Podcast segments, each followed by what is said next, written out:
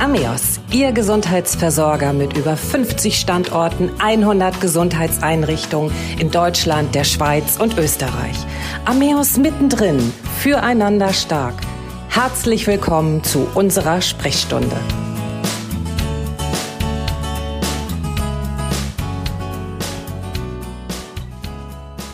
Unser Thema heute soziale Ängste, wenn das Leben nur noch mit Beruhigungsmitteln funktioniert. Angstzustände und soziale Ängste beeinträchtigen das Leben zahlreicher Menschen. Entsprechend zahlreich sind auch die auf dem Markt befindlichen angstlösenden Medikamente oder Beruhigungsmittel. Leider lösen sie zwar kurzfristig die Angst, aber das ursächliche Problem keineswegs. Und sie entfalten außerdem nicht selten unangenehme bis schwerwiegende Nebenwirkungen. Zudem entsteht auch oft eine Abhängigkeit. Doch es gibt auch natürliche Lösungsansätze, die helfen, Ängste zu überwinden. Darüber sprechen wir heute. Mein Name ist Christiane Hartung-Kollbaum und mein Gast heute ist Cordula Iken. Cordula Iken ist Chefärztin am Ameos Reha Klinikum Lübeck und spezialisiert auf Abhängigkeitserkrankungen. Herzlich willkommen, Frau Iken. Hallo, Frau Hartung-Kollbaum. Frau Iken, vielleicht können Sie unseren Zuhörerinnen und Zuhörern zunächst mal erklären, was sind soziale Ängste überhaupt? Ja, soziale Ängste sind erstmal allgemeine Ängste, die treten vor allem auf in sozialen Situationen. Das kann man sich folgendermaßen vorstellen. Wenn ein Mensch soziale Ängste hat, dann hat er häufig Befürchtungen, dass er sich blamieren könnte, bewertet werden könnte, beurteilt werden könnte, aber eben dann negativ beurteilt werden könnte, nicht ausreichend dazustehen. Das sind so typische Grundängste von Menschen mit sozialen Ängsten. Und die treten vor allem eben in der Interaktion auf. Also immer wenn jemand dann in der Interaktion mit einer anderen Person ist, zum Beispiel auch Vorgesetzte, aber so auch im Freundeskreis kann das passieren. Auch wenn man sich vertraut ist, kann das also auftauchen. Genau, dann ähm, kann es sein, dass diese irrationalen Ängste, meistens sind die dann irrational, einfach auch die ganze Verhaltensweise, die Erlebensweise in den Situationen dann auch steuern. Sind die Grenzen, also ja, ich würde jetzt mal sagen, zwischen Verunsicherung, Schüchternheit und der sozialen Angst fließend oder wo liegt da genau der Unterschied? Ja, man kann schon sagen, dass die Übergänge fließend sind. Also es gibt ja so Persönlichkeitsstile, die so jeder hat als naturell. Der eine ist ja zum Beispiel temperamentvoll, der andere ist eher ein ruhigerer Mensch.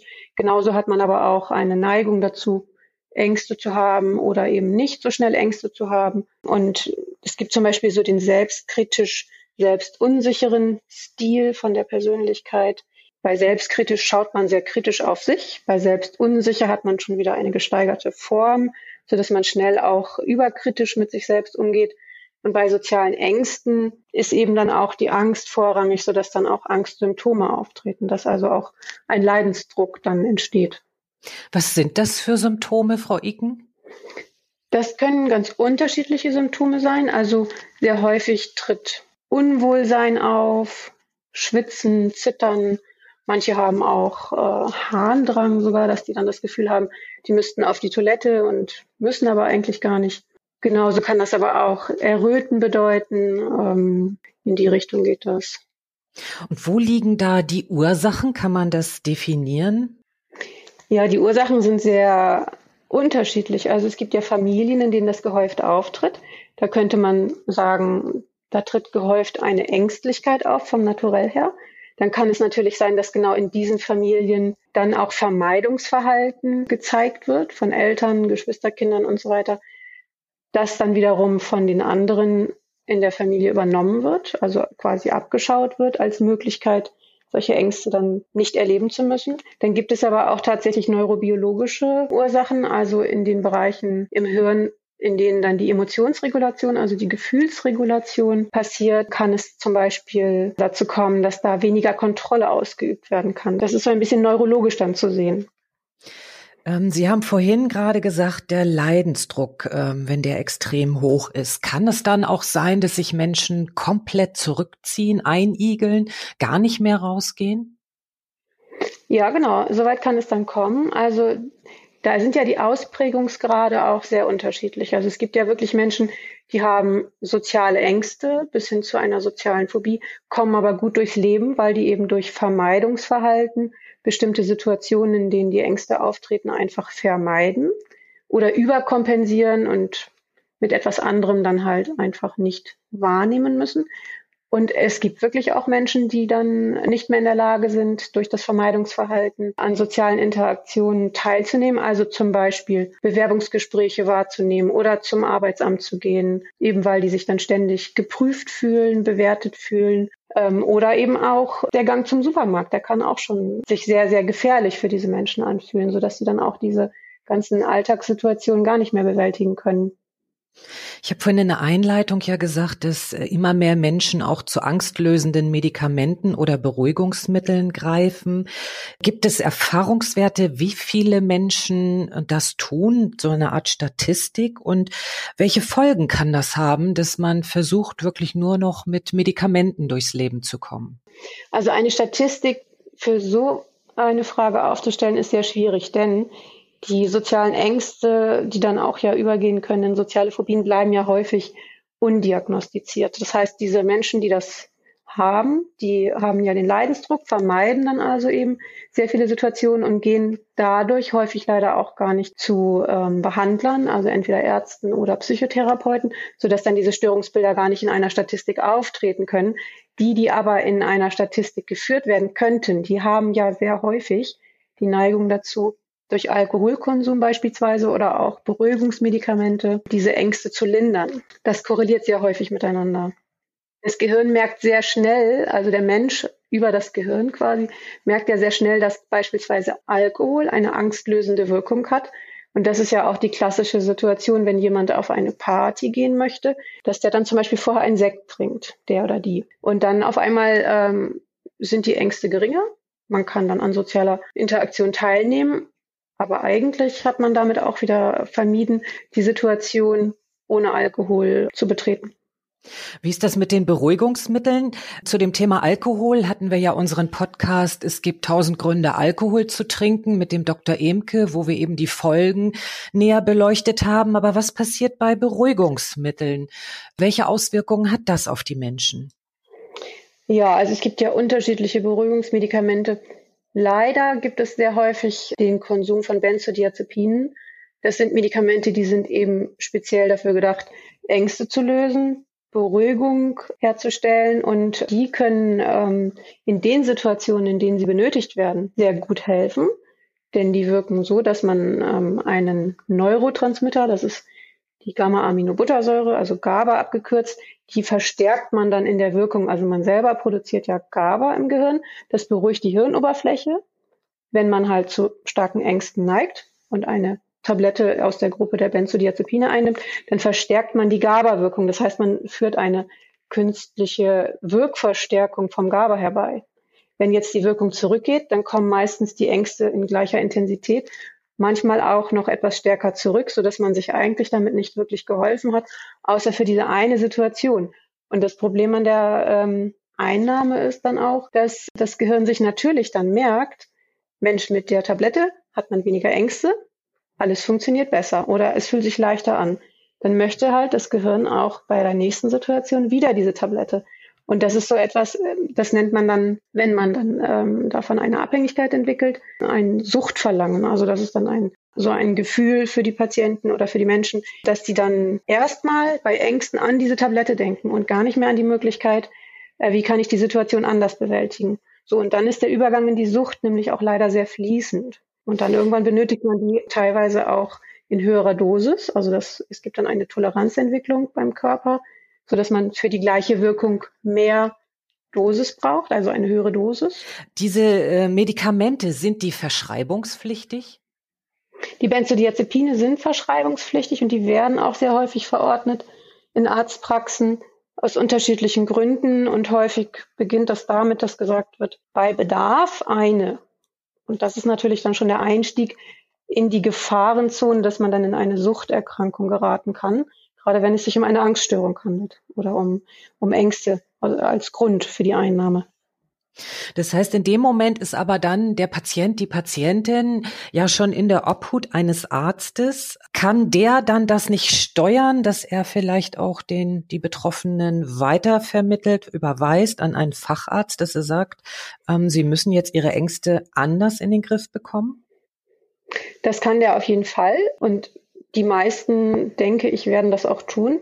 Es kann ja passieren, dass der Patient dann sagt, okay, mache ich. Ich suche mir jetzt einen Therapeuten, einen Psychotherapeuten und merkt aber trotzdem, dass die Tabletten so gut wirken. Und ähm, parallel entsteht äh, sehr häufig dann eine Abhängigkeit. Und da kann dann leider der verordnende Arzt keine Kontrolle zurückgewinnen, denn durch diese Toleranzentwicklung, dass der Patient dann mehr für die gleiche Wirkung benötigt, da kann dann der Arzt einfach nur noch ähm, versuchen dann zum Beispiel, wenn es zu einer richtigen Abhängigkeit gekommen ist, auch in eine Entgiftungsbehandlung zu schicken.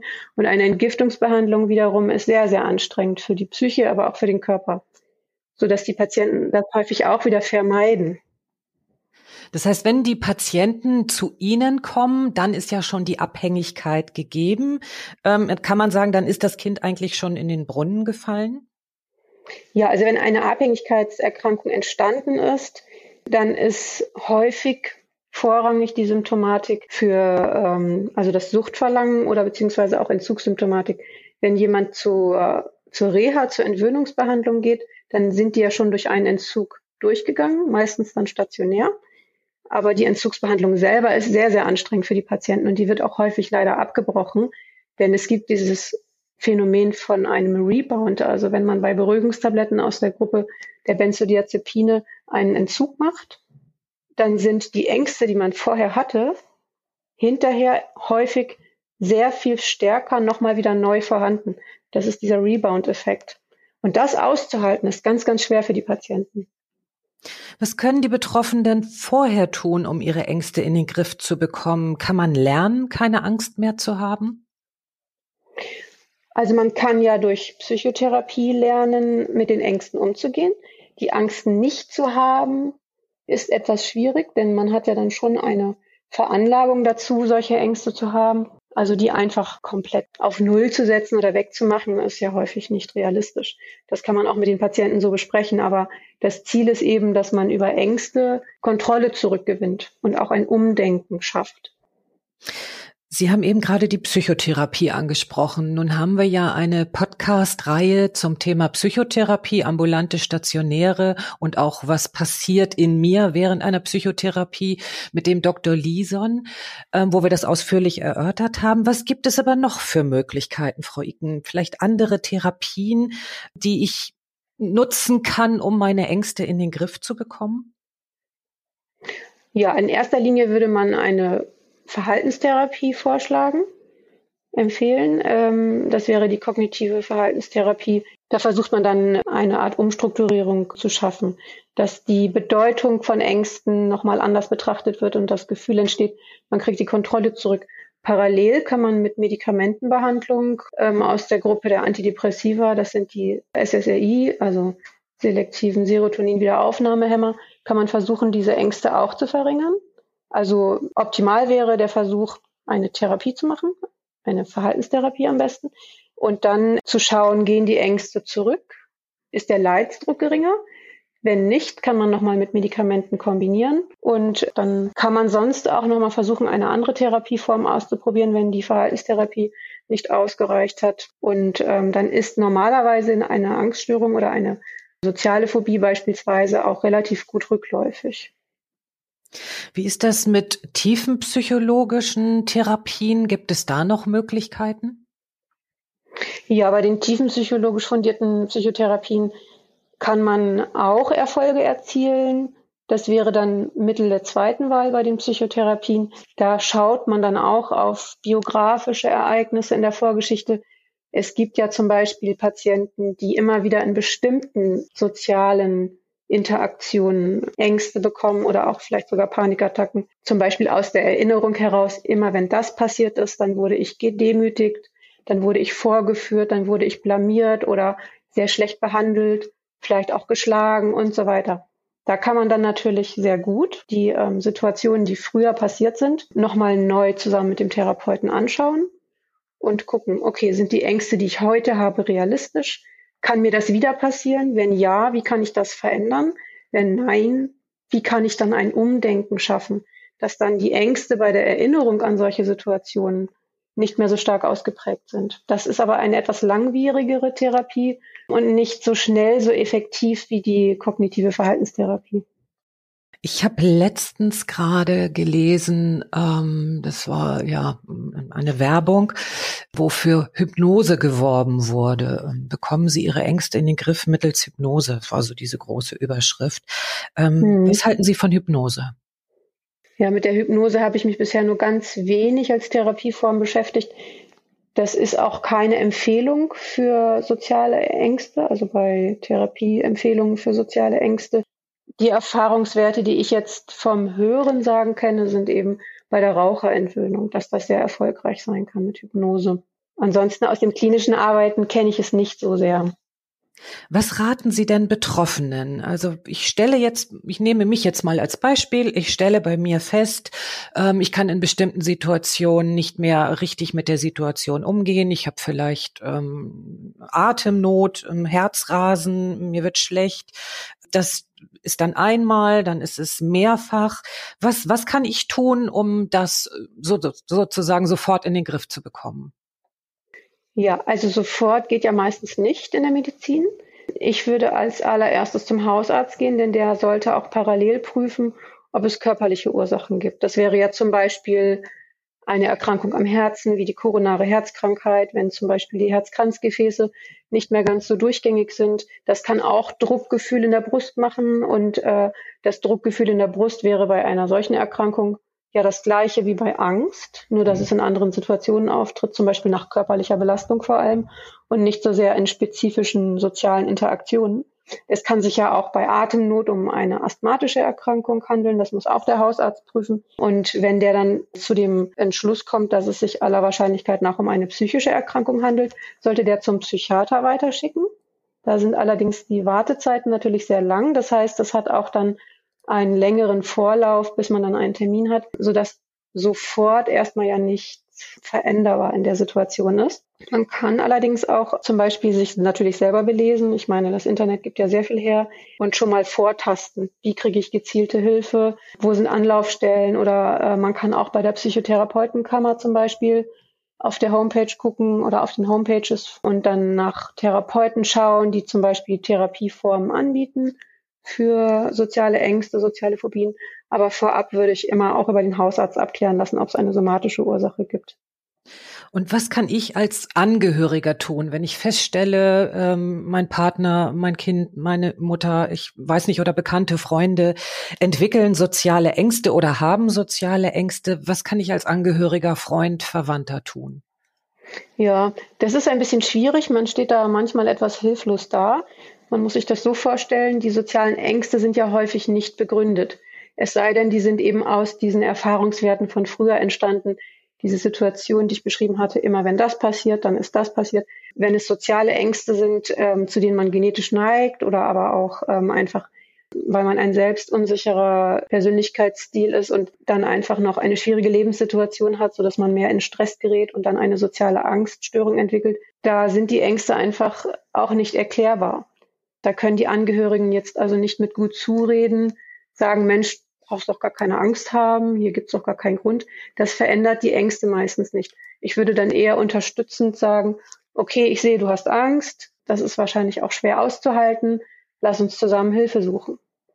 Also eher die Angst ähm, wahrnehmen und dann auch demjenigen signalisieren, ich sehe, es geht dir schlecht, aber komm, wir helfen oder ich helfe dir, wir helfen dir aus der Familie heraus wir nehmen dich an die Hand und bringen dich zu einem Therapeuten, der dir gezielter helfen kann. Das heißt, wenn ich jetzt so eine Art Fazit ziehe, die Angst ernst nehmen, ähm, nicht unterdrücken, schon gar nicht mit Beruhigungsmitteln, Alkohol oder Drogen, sondern zu der Angst stehen ähm, und auch sich rechtzeitig therapeutische oder medizinische Hilfe holen. Ganz genau. Also Substanzkonsum, um die Ängste zu verringern oder wegzubekommen, würde ich niemals anfangen. Man ist dann doch allzu schnell an der Stelle, wo es sich in, in eine Suchterkrankung entwickelt. Ne? Das ist dann schon auch ein ganz häufiger Verlauf. Und die Angst wahrnehmen, ernst nehmen und wirklich auch Trotzdem, also man kann sich so ein bisschen austricksen. Eine frühere Oberärztin von mir, die hat immer den netten Satz gesagt, bei Angstpatienten kann man immer empfehlen, fake it till you make it. Also ähm, tu so, als ob du es kannst, bis du dich selbst davon überzeugt hast, dass du es kannst. Also in Situationen reingehen, die Angst machen, Angst auslösen. Zum Beispiel der Gang in den Supermarkt, wenn man sich dann an der Kasse exponiert fühlt, beobachtet fühlt. Geh hin, mach es.